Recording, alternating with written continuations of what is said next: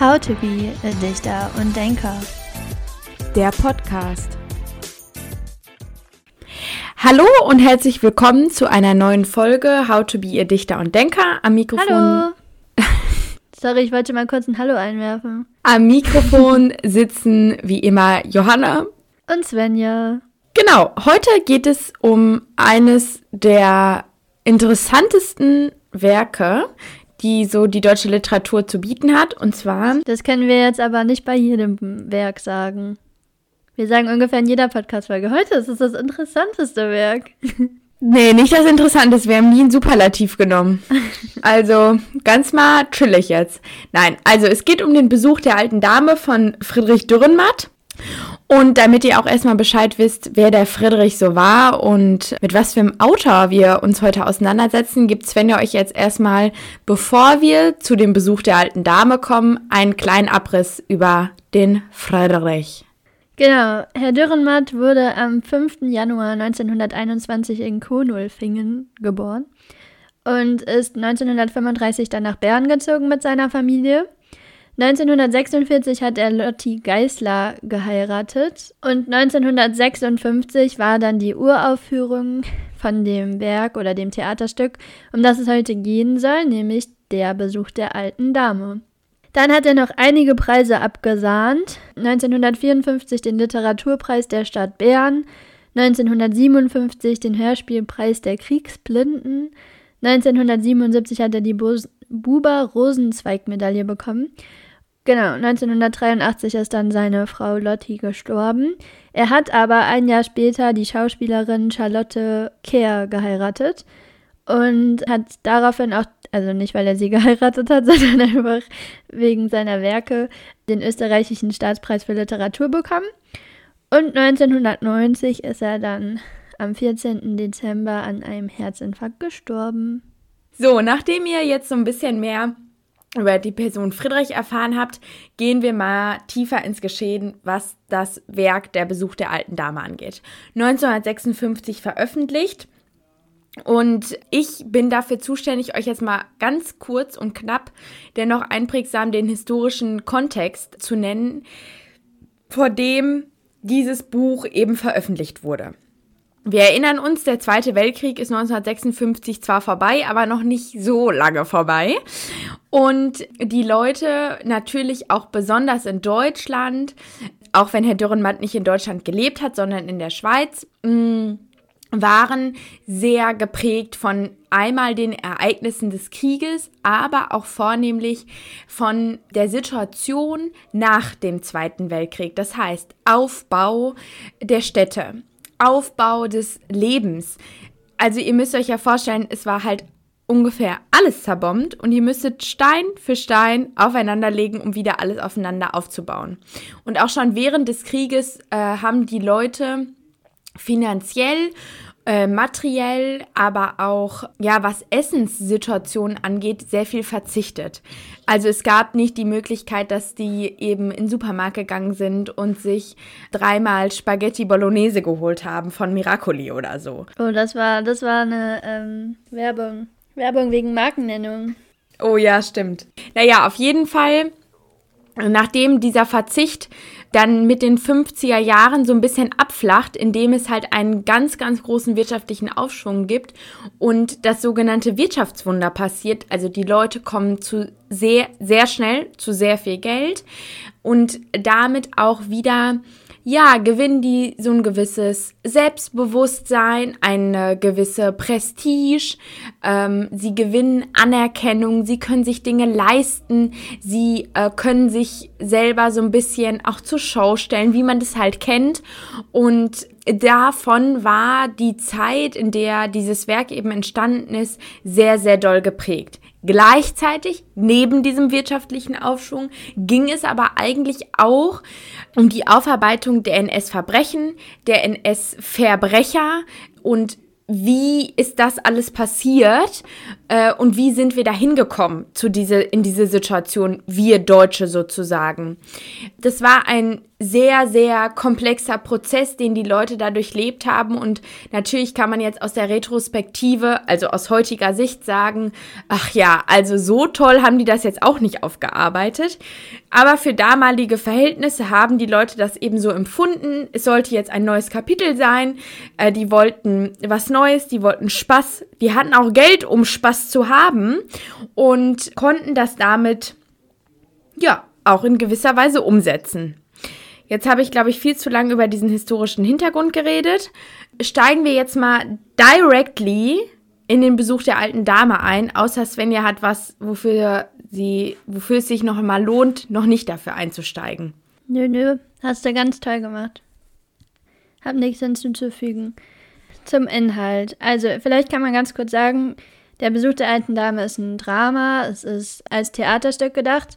Was ihr auch daran sehen könnt, dass häufig irgendwelche Regieanweisungen oder so sich darin verbergen und auch immer die Namen vor den Sätzen stehen, wer was sagt. Genau, wer unsere Drama-Folge gehört hat, weiß, dass ein Drama in, in Akten aufgebaut ist. Und der Besuch der alten Dame besteht aus drei Akten. Was ist denn die Mehrzahl von Akt? Akte? Akte. Ja. Besteht aus drei Akte? Akten. Nee, Akten, so wie die Aktenordner. Akten. okay. Gut, dass ich Deutsch studiere. Genau, ich möchte euch kurz den ersten Akt vorstellen. Und zwar startet das Ganze mit den Güllner Bürgern. Also das Drama spielt sich in der Stadt Güllen ab. Und Kurzer Sidefact, Leute, die Stadt Güllen gibt es nicht. Das wollte ich nur noch mal kurz sagen. Danke für deinen Beitrag. Ich wollte jetzt eigentlich noch mehr sagen, aber ich glaube, dann hätte ich so richtig viel vorweggenommen. Das war so richtig lost. So, ey Leute, die Stadt Güllen gibt's nicht. Sorry, schneid das lieber raus. Nee, es bleibt jetzt drin. Okay, also die Güllner Bürger, die warten an einem Bahnhof auf das Eintreffen von Clara Wäscher. Clara Wäscher ist eine ehemalige Bürgerin Güllens, die jetzt mittlerweile aber Claire Zachanastian heißt und Multimilliardärin ist. Güllen ist eher so ein bisschen der Armut verfallen und sie erhoffen sich von der Multimilliardärin eine Spende, um die Wirtschaft wieder so ein bisschen antreiben zu können. Unter den Güllner Bürgern ist auch Ill. Ill ist Claires oder Claras Jugendliebe und legt dem Städtchen vor, dass er ja zuerst mal mit ihr alleine reden könnte, um sie dann vielleicht von der Spende überzeugen zu können. Also, dass es wahrscheinlich besser laufen würde, als wenn die ganze Stadt jetzt auf sie einredet, wenn er eben ihr in trauter Zweisamkeit vermittelt, wie schlecht es um die Stadt steht. Diese Claire, die kommt dann noch an mit einem Zug, der eigentlich nicht in Güllen halten würde, der rasende Roland oder so ist das, glaube ich. Und sie zieht dann die Notbremse und steigt aber trotzdem aus. Und die Stadt war noch gar nicht so richtig auf ihren Besuch vorbereitet, aber sie haben das so ein bisschen spontan dann alles gemacht und die Claire, die stellt aber richtig seltsame Fragen. Also man denkt sich am Anfang so, okay, what the fuck? Also den Arzt fragt sie zum Beispiel, ob er Totensteine aus, äh, Totenscheine ausfüllt. Den Pfarrer fragt sie, ob er auch zum, also zu Tode verurteilte trösten würde. Und sie bringt halt auch einen Sarg mit. Also alles irgendwie so ein bisschen seltsam. Der Ill, der geht seinem Plan dann aber nach und schnappt sich die Claire und die beiden besuchen alte Liebesorte oder irgendwelche Orte, die für sie etwas Wichtiges bedeuten. Und dann findet dieses Gespräch zwischen Claire und Ill am Konradsweiler Wald statt. Und Ill hat, also dabei bei diesem Gespräch kommt raus, dass Ill äh, Claire damals für seine jetzige Frau verlassen hat und Claire daraufhin in einem Hamburger zu, Bordell zu Dirne wurde und dort dann den alten Zachanassian heiraten musste, deswegen auch die Namensänderung, der ihr eben ähm, die Milliarden hinterließ und dadurch wurde sie zur Milliardärin. Dirne kann man sich vorstellen wie eine Prostituierte, oder? Ja. Also so eine Liebhaberin quasi. Naja, also eine Liebhaberin, die du bezahlst. ja, also nur auf sexuelle Art und Weise. Genau. Also, der Zachanassian ist gestorben, er hat ihr die Milliarden hinterlassen und sie sagt dann Il zu, die Stadt nicht im Stich zu lassen und dementsprechend, ja, er freut das den natürlich. Und später sagt sie dann auch dem ganzen Volk, dass sie denen eine Milliarde spenden möchte, aber dass sie eben eine Bedingung hat. Und zwar, dass Il hingerichtet wird. Und dann sind natürlich erstmal alle super schockiert, weil sie denken, dass die Claire und der Il ein super gutes Verhältnis miteinander haben. Aber sie erklärt es dann auch. Es ist so, dass 1910 Il eine Vaterschaft bestr bestritten hat. Also es gab einen Vaterschaftsstreit vor Gericht und Il hat eben bestritten, dass er der Vater ist. Und also Claire wäre dann die Mutter oder ist die Mutter, sie ist schwanger zu dem Zeitpunkt. Und ähm, er hat auch zwei Bürger, Güllens, Ludwig Spar und Jakob Hühnlein, das sind zwei Blinde in dem Buch, bestochen und hat sie, also hat denen gesagt, die sollen aussagen, dass sie mit Claire geschlafen haben, sodass er dann halt nicht der Vater ist, sondern eben die beiden oder einer von beiden. Er sagt aber auch, dass das Ganze ja jetzt schon verjährt ist und dass es, man sich darüber keine Gedanken mehr machen muss, dass es ja eigentlich schon alles gegessen ist. Aber Claire gibt ihm die Schuld an ihrem Schicksal, also dass sie quasi zur Dirne wurde und äh, die Stadt verlassen musste. Und sie möchte jetzt eben Gerechtigkeit als Gegenleistung für die Milliarde. Und das wird aber erstmal von der Stadt abgelehnt. So, Johanna macht weiter mit dem zweiten Akt. Ich muss dazu vielleicht noch mal ganz kurz erwähnen, du hast ja schon gesagt, die kommt mit so einem Gefolge an. Und zu dem Gefolge gehören diese zwei Blinden, die im Prozess gegen sie ausgesagt haben und gesagt haben, ja, ja, äh, die lügt, der Ill ist nicht der Vater, sie ist aber eine gewesen, die ist ins Bett gestiegen mit jedem und da könnte jetzt jeder der Vater sein. Diese beiden Zeugen hat Claire Zachanassian aufgespürt und zu ihrem Gefolge hinzugefügt. Kleiner Fuchs. Also ihr seht, diese Frau hat ihr Lebensziel der dieser Nummer verschrieben, dass sie sich an Ill, ja, dass sie Gerechtigkeit bekommt. Und sie hat eigentlich nur auf diesen Moment gewartet. Aber das werdet ihr nochmal im dritten Akt hören, wie sie das alles gemacht hat. Nur schon mal so zur Einordnung. Also sie ist schon eine taktische Frau, die genau weiß, was sie will.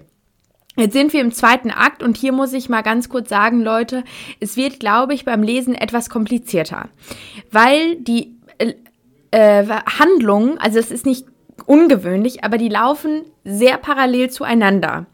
Und die bauen auch in gewisser Weise aufeinander auf. Also seid jetzt nicht, also ich könnte verstehen, wenn ihr vor dem Buch sitzt und denkt so, äh, okay, verstehe ich nicht ganz. Aber ähm, versucht euch so ein bisschen in diese Szenerie hineinzuversetzen und ich glaube, dann wird es einfacher zu verstehen, dass diese Dinge parallel laufen, wie im echten Leben. Da verlaufen ja Dinge auch permanent parallel zueinander, ohne dass irgendeine Handlung stoppt. Naja, also wir sind jetzt an dem Punkt, nachdem Claire gesagt hat, ich will den Ill tot sehen, ansonsten gibt's keine Kohle. Sie hat ja, das hat Svenja ja auch schon gesagt, ganz am Anfang, als sie ankommt, so ganz komische Fragen gestellt. Also immer kreisend um den Tod. Und Claire hat bei ihrer Anreise nicht nur ihr absolut kurioses Gefolge dabei. Sie hat einen schwarzen Panther dabei und einen Sarg. Und im zweiten Akt beginnt Claire, Blumen und Kränze für diesen Sarg zu holen. Aber kein Mensch sagt auch nicht, sag mal, die alle, die so ein bisschen mallekrank, sondern das wird halt irgendwie hingenommen und steht symbolhaft wie so eine Vorbereitung auf Ills Tod. Also, weil wann holst du einen Kranz für einen Sarg? Ja, wenn jemand tot ist und nicht schon vorher. Und es beginnt auch so ein bisschen, dass die Güllner, ah, die wissen jetzt nicht mehr so ganz genau, was sie machen sollen. Weil auf der einen Seite kommen sie zu Ill und sagen, nein, wir stehen hinter dir, wir machen das nicht, was für ein schreckliches Angebot. Gleichzeitig kommen diese Leute aber auch in seinen Laden und kaufen die teuersten Zigarren, den teuersten Alkohol und so weiter und so fort, obwohl die keine Kohle haben. So, warum machen die das denn? Die kaufen das alles auf Kredit. Ja, weil sie irgendwie in gewisser Weise ja schon mit der Kohle von Claire rechnen. Also hier haben wir auf jeden Fall so einen Punkt. Das wird nicht gesagt, dass sie mit der Kohle rechnen. Also das wird auch bis zum Ende nicht gesagt, aber Il geht eben davon aus, dadurch, dass sie sich so viel Zeug leisten oder kaufen. Genau, weil davor haben sie sich ja auch nicht auf Kredit irgendwas gekauft, ja? Also irgendwo merkt man ja schon, dass es so eine Diskrepanz gibt zwischen Handeln und Sprechen. Und man kann jetzt nicht genau sagen, machen die das, um sich selber, vor sich selber zu rechtfertigen und so ein bisschen zu lügen? Oder wollen die ihn in die Irre führen? Fakt ist, die Leute haben teure Sachen und beginnen irgendwie auf Pump Sachen zu kaufen. Ill ist aber trotzdem der Meinung im zweiten Akt, dass er hat noch ein so ganz großes Vertrauen in die Rechtsstaatlichkeit. Also er beginnt mit dem Bürgermeister zu reden, er beginnt mit dem Polizisten zu reden, er redet mit dem ehrwürdigen Lehrer, der so moralisch korrekt ist und denkt auch weiterhin, mit diesen Gesprächen könne er könne er die dazu bewegen, dass das eben nicht passiert, weil er einen ganz, ganz tiefen Glauben hat, so wie wir, wenn wir sagen, uns ist Unrecht passiert, ich gehe zur Polizei, dass uns eben geholfen wird. Fakt ist aber, dass dann neben diesen ganzen Gesprächen dieser schwarze Panther, den Claire da am Stissel hat, der bricht aus aus seinem Käfig und alle suchen diesen Panther und wollen ihn erschießen. Und auch hier haben wir wieder so eine ganz krasse Parallele oder so eine Vorahnung für Ill, weil die ganzen Güllner suchen diesen Panther und irgendwann erschießen die den auch. Und Ills Spitzname für nee, Claires Spitzname für Ill, so rum, lautet nämlich Schwarzer Panther, mein Schwarzer Panther. Also wie wir jetzt den Spitznamen finden, sei mal dahingestellt. Fakt ist aber, dass sie einen schwarzen Panther dabei hat, der frei rumläuft und die Leute ihn erschießen wollen. Also diese Symbolhaftigkeit ist auf jeden Fall da zu erkennen. Und dazu kommt ja auch, dass jetzt jeder, dadurch, dass dieser schwarze Panther da im Umlauf ist, ein Gewehr dabei hat, weil jeder halt denkt, wenn mir der schwarze Panther begegnet, muss ich den halt auf jeden Fall erschießen. Was aber Ill nicht unbedingt beruhigt, weil halt auch jeder mit dem Gewehr bei ihm auftaucht. Oder auch wenn, wie Johanna gesagt hat, er irgendwie mit dem Bürgermeister oder mit dem Lehrer oder so spricht, jeder ist halt bewaffnet. Und er denkt halt bei jeder Person, okay, das könnte jetzt halt mein Tod sein. Genau, also er ist irgendwie in ständiger Todesangst. Und es beginnt so ein bisschen, dass die Leute dann vielleicht auch mal sagen, ja, mein Gott, also so ganz Unverständlich ist jetzt Claires Verhalten auch nicht. Also so, dass ich jetzt sagen könnte, ich kann die gar nicht verstehen. Also wie so eine Selbstrechtfertigung passiert halt immer wieder in diesem ganzen Akt. Und dann kommt es meiner Meinung nach zu einem sehr interessanten Gespräch zwischen Ill und dem Pfarrer. Weil der Pfarrer ist natürlich eine moralische Instanz und möchte in keinster Weise jemanden umbringen. Und um sich so ein bisschen von dieser Nummer zu befreien, dass er entscheiden muss, dass, ob jemand umgebracht wird oder nicht, sagt er halt, Il, geh, hau ab, verschwinde, mit dem Wort, wenn du da bist, bringst du uns in Versuchung. Also es gibt ja das Vaterunser und führe uns in, nicht in Versuchung, sondern erlöse uns von den Bösen. Und da ist es so ein bisschen darauf bezogen, also sobald Il anwesend ist in Güllen, werden die Bürger und Bürgerinnen in Versuchung gebracht ihn umzubringen für dieses Geld von Claire eben. Und deswegen wird ihm die Aufgabe gestellt, hau ab, dann sind wir doch alle, dann ist doch alles okay. Dann ist ja für alles in Ordnung und wir haben uns die Hände sozusagen nicht schmutzig gemacht. Und dann kommt es zum, ja, das kann ich glaube ich vielleicht jetzt schon mal ganz kurz vorwegnehmen, zum Wendepunkt des Stückes. Weil Il dann am Bahnhof ist, denn die ganzen Leute äh, verfolgen ihn. Also die beginnen ihn zu verfolgen und er geht zum Bahnhof und will da in den Zug steigen, um abzuhauen. Und dann steht er vor diesem Zug und weiß, er ist komplett handlungsunfähig. Der weiß überhaupt nicht, was er machen soll, weil er könnte in diesen Zug einsteigen, er macht es aber nicht. Die ganzen Güllner stehen irgendwie bewaffnet vor ihm und umringen ihn und machen aber auch nichts. Also er bleibt am Ende des Tages auf diesem Bahnsteig stehen, betritt nicht den Zug, macht gar nichts. Die Güllner machen aber auch nichts. Ich würde es ein bisschen anders sagen. Also ich finde, er will fliehen, er ist auf dem Weg zum Bahnhof und ich hatte so den Eindruck, dass die Güllner ihn auf seinem Weg begleiten. Also nicht unbedingt das Böse meinen, sondern einfach ihn begleiten. Und dann stehen die ja auch an dem Bahnhof und dann sagen die Güllner immer, ja, steig ein, steig ein, steig ein. Aber der Ill sagt, es wird mich einer zurückhalten. Also er ist sich sicher, dass irgendjemand ihn da wieder ja, vom, keine Ahnung, aus dem Zug ziehen wird oder vorher erschießt oder so. Und allein aus dem Grund, dass er sagt, mich wird jemand zurückhalten, bringt er es nicht zustande, in diesen Zug einzusteigen. Und auch als der Zugführer dann sagt, dass der Zug abfährt, selbst da sagt er nochmal, mich wird jemand zurückhalten. Und dann, ja, fährt der Zug halt ab, der L ist nicht eingestiegen und alle, das ganze Volk verschwindet wieder. Aber das ist ja total spannend. Also es hält ihn ja aktiv körperlich niemand zurück er macht das nur, weil er eine Vermutung hat und sagt am Ende, ich bin verloren. Also der hat dann ab diesem Zeitpunkt irgendwie, der hat sich jetzt überlegt, so, also hier ist irgendwie nichts mehr zu holen und das ist jetzt eben so, sozusagen. Und damit endet ja der Akt. Wie geht es denn dann im dritten Akt weiter? Ja, also der ist der Meinung, dass er verloren ist. Die Güllner treffen, also die Güllner reden aber jetzt nochmal mit Claire und schlagen ihr vor, statt ihm, also denen eine Spende zu geben und den Il dafür tot sehen zu wollen, dass sie ja einfach irgendwelche Gebäude Güllens oder irgendwelche Werke und so aufkaufen könnte und die dann durch ihr Geld wieder ja wirtschaftlich ein bisschen ankurbeln könnten, könnte.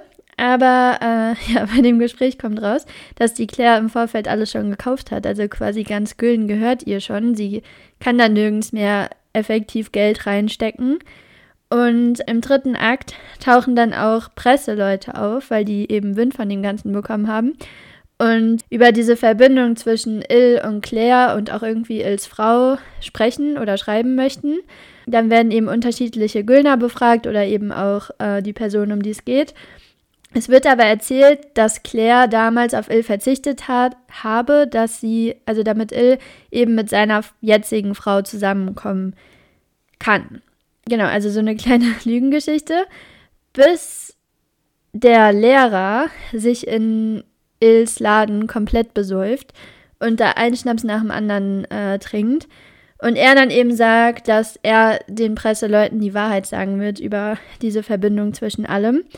Das kann Il aber zum Glück nochmal verhindern. Und der Lehrer entgegnet dann aber, dass er auch langsam das Gefühl hat, dass er immer mehr zum Mörder wird. Was Il dann halt auch nicht unbedingt beruhigt, weil jetzt sogar der Lehrer als moralische Instanz nicht mehr ausschließen kann, Il weiter am Leben zu halten.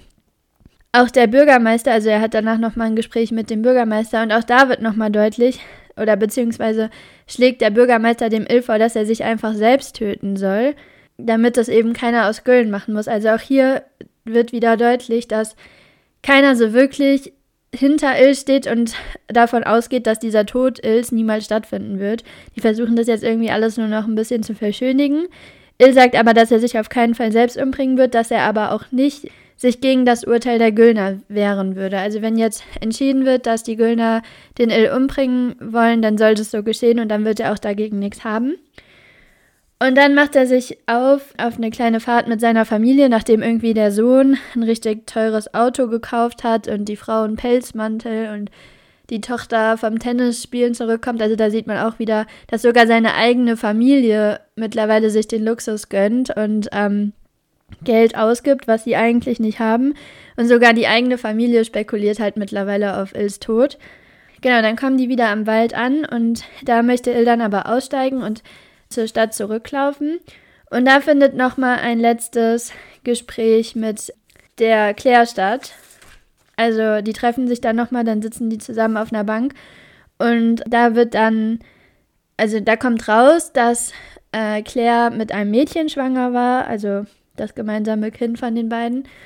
Und dass das Kind aber damals an einer Hirnhautentzündung gestorben ist, also gar nicht mehr lebt.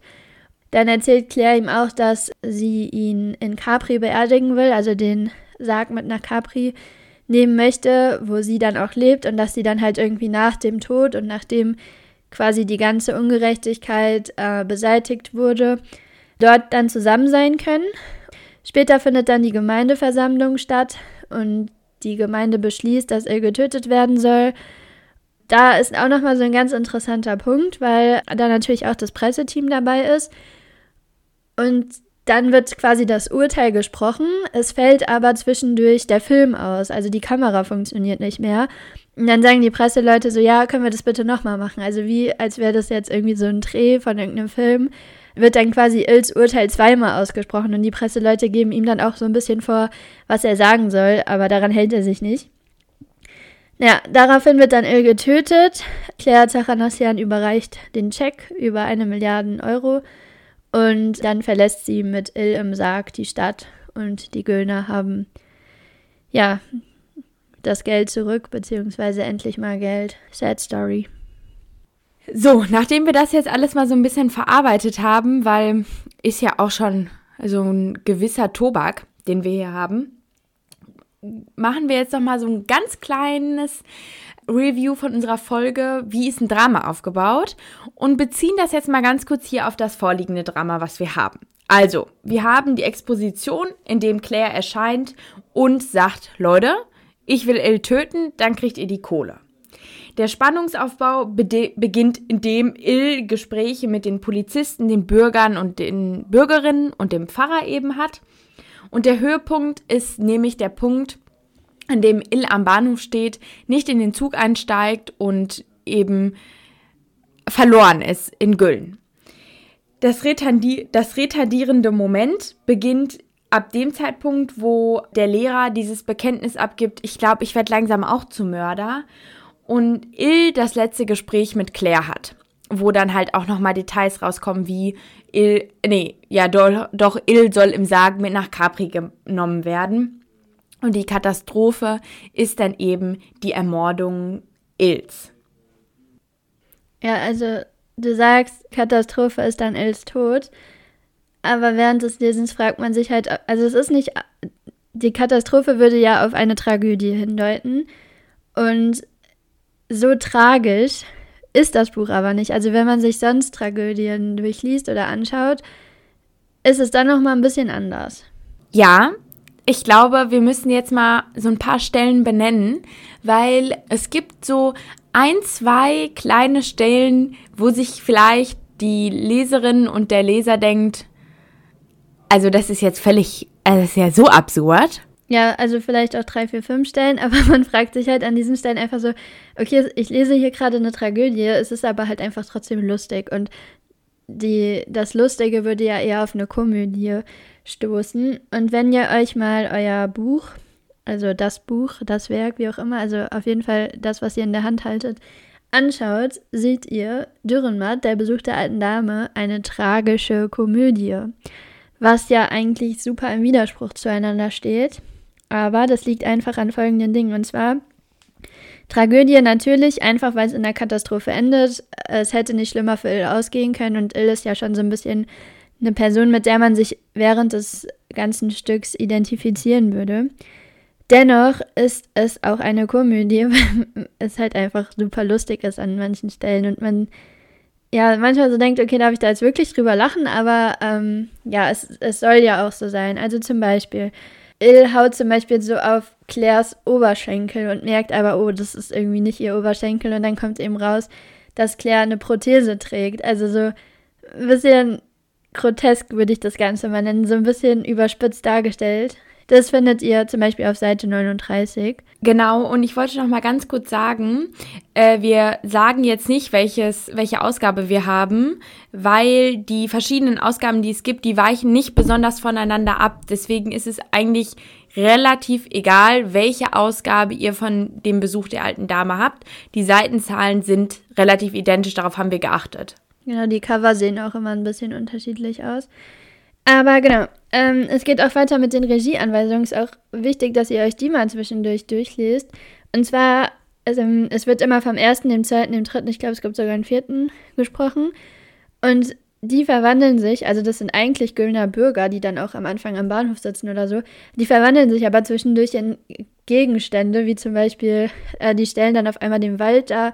Der eine ist irgendein Reh, das da durchrennt, der andere schreit die ganze Zeit Kuckuck, Kuckuck.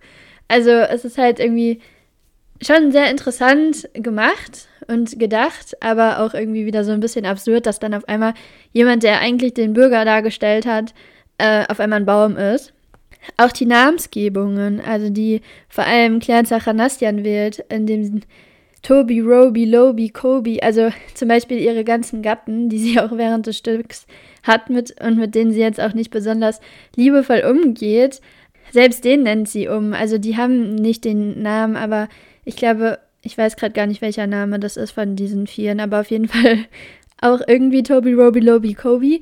Und die heißen tatsächlich nicht so, aber sie nennt die so, weil es ihr irgendwie einfach besser passt.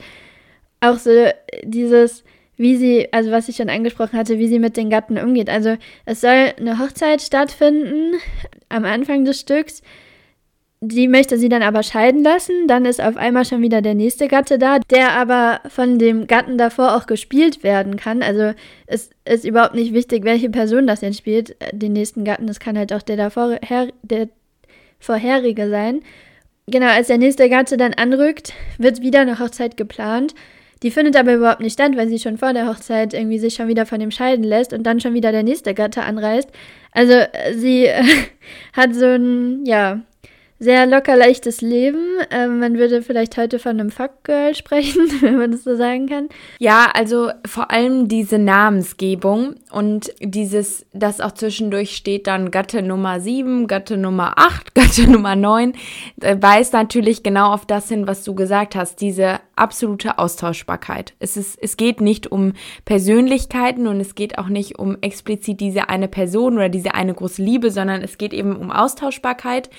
Und was ich auch noch ganz interessant fand, war, dass ich zwischendurch dachte, okay, das hier ist gerade eine ganz, ganz, ganz überspitzte Version oder Darstellung einer emanzipierten Frau.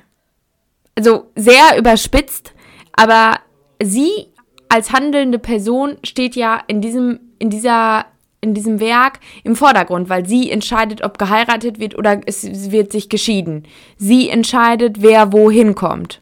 Ja, und sie sagt ja zum Beispiel, also sie kommandiert ihre Gatten richtig rum und sagt dann irgendwie, der soll mehr nachdenken, mehr nachdenken und die stehen dann wirklich da und versuchen mehr nachzudenken. Also so richtig kranke Sachen einfach, wenn man sich so denkt, Alter, was ist mit dir schief? Aber ja, irgendwie hat sie ihr Leben im Griff, sie möchte das genau so und sie hat halt auch irgendwie schon ihr ganzes Leben die Entscheidungskraft eben auch, weil sie einfach reich ist. Aber darauf kommen wir später noch zu sprechen.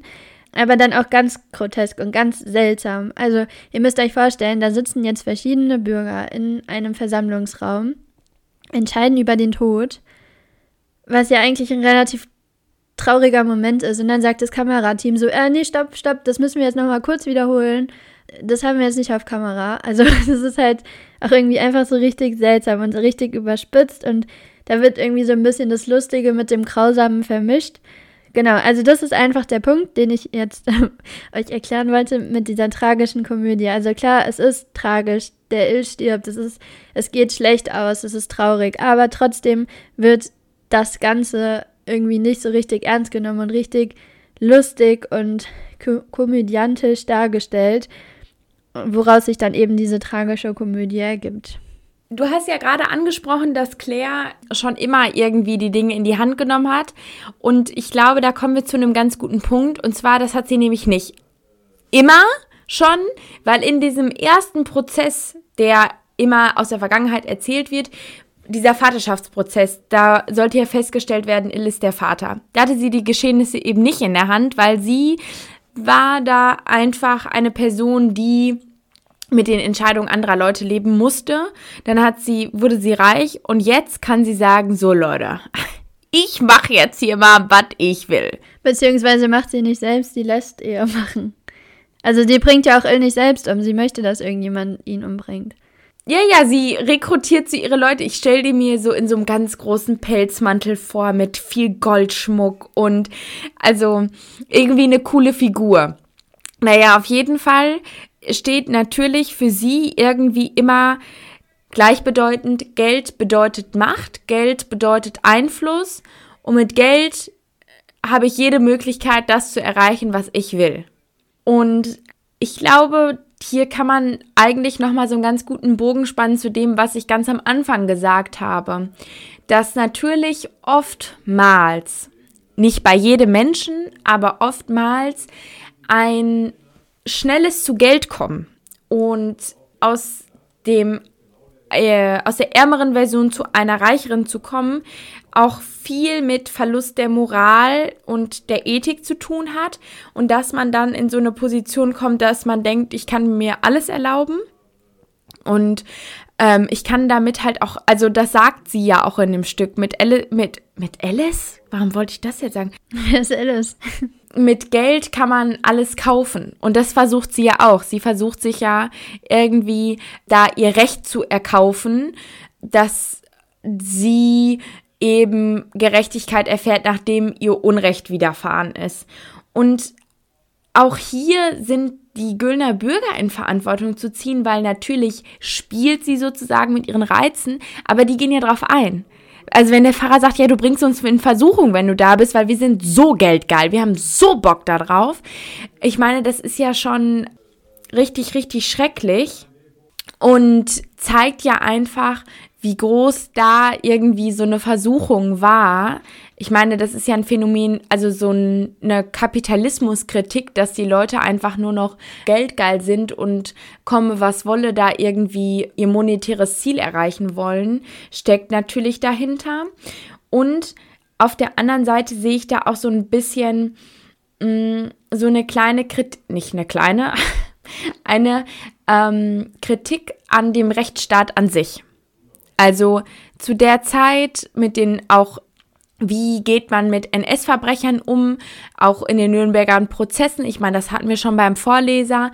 Also eben äh, diese Vergangenheitsaufarbeitung. Und hier wird auch die Vergangenheit einer Stadt aufgearbeitet und damit auch in gewisser Weise in Kritik gestellt oder hinterfragt, wie mit Vergangenheit umgegangen werden soll. Ja, und es wird ja auch komplett deutlich. Zum Beispiel am Anfang möchte der Bürgermeister seine Enkelkinder vorstellen. Und die Enkelkinder heißen halt leider Hermine und Adolfine. Und das ist ja auch ein richtig krasser Bezug, gerade auch zu den Nürnberger Prozessen und so. Also Hermine ist halt ähm, Hermann Göring und Adolfine ist Adolf Hitler. Also da wird auch wieder diese Kritik dargestellt und auch dieser Bezug zu dem Vergangenen. Ja, und was ich auch nochmal ganz interessant finde, es wird ja ganz oft ihm geraten, entweder abzuhauen, Sachen zu vertuschen, also dem Ill, oder einfach sprich nicht drüber. Sprich doch einfach nicht drüber. So. Und diese, dieser Mechanismus des Vertuschens und Ignorierens, dieses Wegignorieren, war halt auch ein absolut großes Phänomen nach der Nachkriegszeit, weil da hatte halt keiner die Kraft und die Lust, sich eben mit seinen Taten, Worten und ja, vielleicht auch Leichen auseinanderzusetzen, die er zu verantworten hatte. Und da wurde auch viel weg, wegkonsumiert. Vielleicht kann man das so sagen. Anstatt dass es aufgearbeitet wurde, wurde eben sehr viel konsumiert, um vielleicht wie so eine Lücke im Herzen zu füllen. Hat man sich mal kurz einen Kühlschrank gekauft oder so.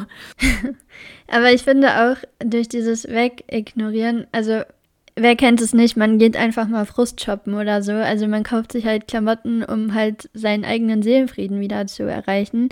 Aber dadurch geht halt auch, wie du schon gesagt hast, so voll diese, diese ganzen gesellschaftlichen Ideale oder auch Werte, die gehen komplett verloren dadurch. Also die sagen zwar immer, äh, was ja eigentlich, wenn man nach Werten und Idealen gehen würde, ähm, gut wäre, so von wegen, ja, wir stehen hinter dir, deine Stadt, äh, du bist irgendwie du sollst der nächste Bürgermeister werden und äh, du bist der wichtigste Mensch in dieser Stadt und was weiß ich. Aber trotzdem kaufen die und kaufen und kaufen und durch diesen ganzen Konsum gehen halt komplett diese humanistischen Ideale verloren und ja, auf die wird einfach kein Wert mehr gelegt, weil der Konsum und dass man dann ein neues Auto hat und dass man Sprachkurse besucht oder den teuersten Alkohol ähm, konsumiert, das ist dann einfach in dem Punkt wichtiger und scheint äh, die Kölner Bürger oder generell halt äh, alle Bürger, die der Nachkriegszeit glücklicher zu machen. Und das perfideste daran ist ja mit dieser Bürgermeisterwahl, dass sie zu ihm sagen, es ist tot sicher, dass du Bürgermeister wirst. Also wenn man sich das Ende dieses Stückes anguckt, ist das schon ja eine perfide Aussage einfach. Also das spricht ja auch wieder für dieses Groteske in dem ganzen Ding. Ja, mega. Also auch generell vielleicht können wir da noch mal kurz drauf eingehen, so, so eine widersprüchliche Sprache auch. Also du sagst jetzt, es ist tot sicher, dass du Bürgermeister wirst. Der Zugführer am Anfang sagt, dass die, also dass man die Notbremse in diesem Land nie zieht, auch nicht, wenn man in Not ist. Und Claire zieht sie eben, um in Güllen aussteigen zu können. Oder auch der Polizist, später bei Ill im Laden, der sagt, äh, wir untersuchen den Fall jetzt mal nüchtern. Der Lehrer besäuft sich aber wie ein Loch und ist wirklich den gan die ganze Szene über nur am Trinken und nur besoffen. Also das sind so richtig, ja, so paradoxe Aussagen immer, die natürlich komödiantisch wirken sollen und auch lustig sind, aber halt auch total überspitzt dargestellt und eben auch so ein bisschen, ja, grotesk einfach. Ja, definitiv. Also das äh, ist ein, ein Motiv, was sich durch das Ganze zieht, wobei man kann auch, finde ich, also das ist jetzt ganz, ganz, ganz, ganz subjektiv, das ist was, was äh, typisch Dürrenmatt ist. Ja, nee, das finde ich gar nicht subjektiv. Sowas Groteskes. Aber vielleicht kommen wir noch mal ganz kurz, weil im Vorhinein, das können wir vielleicht mal unseren Hörerinnen und Hörern sagen, haben Svenja und ich so ein bisschen diskutiert, weil ein unter anderem neben dieser Kapitalismuskritik und äh, Konsum versus Moral haben wir noch so ein anderes, sehr, sehr großes Thema dieses Werkes. Und das ist, ist Claires Ziel, verschriebenes Ziel, Il, das Il tot ist, ist das Gerechtigkeit, die sie einfordert, nachdem ihr Unrecht passiert ist, oder ist das Rache, die sie übt? Ja, also, äh, um zu nochmal unsere Diskussion von davor aufzugreifen. Also, ich habe halt einfach gesagt, dass ich der Meinung bin, dass es eher Rache ist, weil, also klar, man kann nichts anderes sagen, als dass ihr Unrecht passiert ist. Sie ist da mit einem Kind schwanger, sagt man das so? Nein. sie ist schwanger von. Wieso doch? Sie ist, was ist mit, was ist sie denn schwanger? Mit einem Elefanten? Nein, aber das klingt so, als wäre sie von einem Kind schwanger, wenn man sagt, sie ist mit einem Kind schwanger. Das klingt gerade, das klingt gerade voll komisch in meinem Kopf. Naja, auf jeden Fall ist sie schwanger. Und sie ist sich halt absolut sicher, dass Noel der Vater sein kann. Und es ist ja schon mal eine super unbefriedigende Situation in so einem Gerichtssaal, wenn der Typ dann so sagt, ey, nee, das bin ich nicht, das war ich nicht. Und dann aber dann noch zwei Blinde hinstellt, die es dann angeblich gewesen sein sollen. Also da, da stimme ich Johanna, die gesagt hat, dass das Unrecht ist, zu 1000 Prozent zu. Sehe ich auch so. Sollte man so nicht machen. Dennoch finde ich zu sagen, ey, wir bringen den Typ um, damit ich zurück zu meiner Gerechtigkeit komme, das ist für mich einfach keine Gerechtigkeit, das ist für mich Rache nehmen an dem, was vorher passiert ist, weil in meinen Augen ist Gerechtigkeit etwas, was ja von einem Staat gewährleistet werden sollte und wir haben ja jetzt schon festgestellt, dass dieser Staat oder diese Gesellschaft, wie auch immer, diese Güllner eben nicht so ganz in dieser Ordnung leben, aber ich finde eben Gerechtigkeit ist etwas, was am Ende passiert und was für beide Parteien gerecht ist und beide Parteien einsehen können. Ich finde aber, der Tod ist nie Gerechtigkeit. Also vielleicht spricht, spricht da auch so ein bisschen mein Philosophiestudium aus mir, aber ich finde, man kann beim Tod nie von Gerechtigkeit sprechen. Ich finde einfach so die Nummer, dass sie das so durchzieht, ne, ist halt so wirklich, this escalated quickly. Und aber eigentlich heißt es überhaupt nicht schnell eskaliert, weil sie seit Jahren sich mit diesem Ding auseinandersetzt und voll den krassen Plan hatte und diese ganzen Gewerbe und Gebäude in Güllen aufkauft, damit die pleite gehen, damit sie kommen kann und sagen kann, so Leute, jetzt habe ich euch mal in der Hand. Es klingt also ich finde faszinierend an der Rolle Claire, dass sie hätte auch anders geschrieben werden können. Sie hätte auch so dieses frustrierte, völlig melancholische, dass sie so komplett übertreibt und man so denkt, öh, das ist voll die Psycho-Alte. Aber eigentlich denkt man sich, finde ich, in diesem Werk, you go, girl. Also irgendwie, ich weiß nicht, natürlich ist. Echt, findest du? Also ich finde, es ist natürlich grotesk, um Gottes Willen. Und ich will auch nicht sagen, bringt jetzt bitte euren Ex-Freund um, weil der das Kind nicht akzeptiert. Leute, bitte nein, das war auf gar keinen Fall irgendein Aufruf dazu. Was ich damit sagen will, ich finde faszinierend, also für mich wirkt sie trotzdem nicht als frustrierte Alte, sondern da denke ich mir so, ja, sie hat jetzt ihr Schicksal in die Hand genommen und hat sich überlegt, okay, ich nehme aus meiner Sicht mir meine Gerechtigkeit zurück und zwar das, was für mich Gerechtigkeit bedeutet. Und deswegen finde ich, aus ihrer Sicht ist das Gerechtigkeit, aus unserer Sicht ist das, oder aus deiner ist es Rache. Ja, ich könnte da schon zustimmen. Also, ich verstehe ja, dass man sagt, ey, das ist meine Frau, die nimmt ihr Schicksal selbst in die Hand und die steht für sich ein. Also, wie du ja schon gesagt hast, einfach eine sehr emanzipierte Frau. Aber trotzdem muss man sich halt fragen, ob der Weg, den sie da gewählt hat, so der richtige ist. Und ich glaube, wir sind uns alle einig, dass äh, das eigentlich so nicht ablaufen sollte. Ich finde es halt trotzdem einfach, ja, ich finde, also aus meiner Sicht hat es einfach nichts mit Gerechtigkeit zu tun, aber das, also wie gesagt, das kann jeder anders sehen und es kann natürlich auch sein, dass unsere Hörerinnen und Hörer sagen, ey, ja, die Frau, die, die hat es richtig drauf und ist absolut gerecht, dass der Alte da jetzt äh, die Fliege macht und sie halt ja quasi ihr Leben leben kann. Aber was ich dann auch nochmal so ein bisschen verwirrend finde, also sie sagt ja, sie möchte Gerechtigkeit und sie möchte Il tot sehen, möchte dann aber doch wieder auf Capri mit ihm verbunden sein, indem er, also indem sie ihn halt einfach mitschleppt in seinem Sarg. Es ist einfach so richtig gestört. Aber ich fand, nee, das fand ich nicht gestört, sondern ich dachte irgendwie so, Sie konserviert ihn, so wie es ihr passt. Also sie. Ja, aber hat er sich dann vor Gott quasi durch den Tod von seinen Sünden reingewaschen und deswegen können die da jetzt nochmal neu starten? Svenja, ich glaube nicht, dass wir von einem Menschen, äh, der verlangt, dass jemand umgebracht wird, von irgendeiner, von irgendeinem, von irgendeiner Gläubigkeit sprechen können oder ausgehen Nein, können. aber weil sie ja sagt, dass man dann nochmal neu anfangen kann. Aber auch wenn Il tot ist, hat er ja immer noch quasi. Ja, aber in ihrer Vorstellung ist dann die Sünde in also die Sünde ist dann vergessen oder dieses Unrecht, was er ihr angetan hat, ist vergessen, weil sie hat ihn ja umgebracht. So, das ist jetzt in Ordnung. Ich glaube, es geht halt auch primär um so eine öffentliche Diffamierung seiner Person, weil es kam ja auch zu einer öffentlichen Diffamierung ihrer Person. So. Und deswegen soll das Fernsehen das auch nochmal aufnehmen, weil es gab ja keinen Film oder der Film ist kaputt gegangen. Es geht halt darum, dass genauso wie sie wie so eine Sau durchs Dorf gejagt wurde, dass das ihm auch passiert, weil sie hat ja sie, das gibt ja ein Zitat von ihr, die Welt hat mich zu Hure gemacht und jetzt mache ich die Welt zu meinem Bordell. Warte mal, ich suche mal kurz die Seite dafür raus. Genau. Auf Seite 91.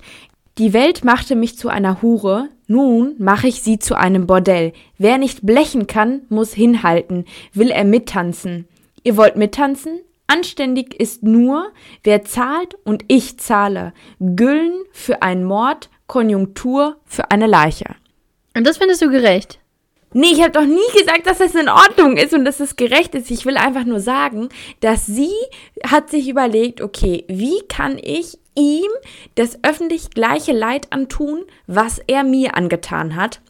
Und das macht sie damit. Und in gewisser Weise ist sie ab dem Zeitpunkt auch gestorben, weil sie hat einen neuen Namen, sie hat Prothesen, sie kommt ja als komplett andere Person zurück. Und symbolhaft ist ja die alte Clara Wäscher, die ist ja gestorben. Ich sage ja nicht, dass das in Ordnung ist und dass das gerecht ist, was sie getan hat. Nur ich glaube, in ihrer Welt hat sie eine Version versucht zu finden, wie sie ihm das gleiche Leid antun kann, wie das, was er ihr angetan hat. Und für sie ist das jetzt genau das Richtige. Und ich meine, ähm, hinzu kommt, er nimmt dieses Schicksal ja an. Also, aber wir können ja festhalten, dass es für sie vielleicht eine Art Gerechtigkeit ist, aber also aus, also wenn man jetzt nicht gerade sie ist oder nur aus ihrer Person denkt, aus ihrer Person herausdenkt, ist es halt eher Rache. Also, wir müssen das. Ja, also ich unterstütze das jetzt nicht oder finde das toll oder weiß ich nicht. Ich will nur. Wir müssen das ja aber auch hier gar nicht festlegen. Also. Ja. Man kann sich darüber ja einfach Gedanken machen, muss ja jetzt hier nicht zu irgendeiner Lösung kommen. Ja, und ich glaube, also damit geben wir euch so eine kleine. Kleine, kleine einstündige äh, nee, nee, mit diesem Abschluss. Dann hat man so einen kleinen Gedankenanschluss. Vielleicht denkt ihr auch heute nochmal drüber nach. Und ihr könnt uns sehr, sehr gerne, das würde mich sehr interessieren oder uns beide sehr interessieren, könnt ihr auch gerne bei Insta schreiben, wie ihr darüber denkt. Oder per E-Mail. Aber bevor wir jetzt schließen und ihr uns ganz dolle vermisst, hat äh, Svenja noch ein kleines, die kleine Weisheit des Tages dabei. Genau, natürlich äh, von Dürrenmatt. Wie könnte es anders sein? Ich lese einfach kurz vor. Das Rationale am Menschen sind die Einsichten, die er hat. Das Irrationale an ihm ist, dass er nicht danach handelt. Vielleicht lässt sich das ja auch auf die Claire beziehen. Oder auf die Güllner Bürger. Eher auf die Güllner Bürger. naja, dann wünschen wir euch in diesem Sinne eine wunderschöne Woche. Genau, haut rein, genießt das schöne Wetter. Bleibt gesund und wir hören uns nächste Woche wieder. Tschüss. Ciao.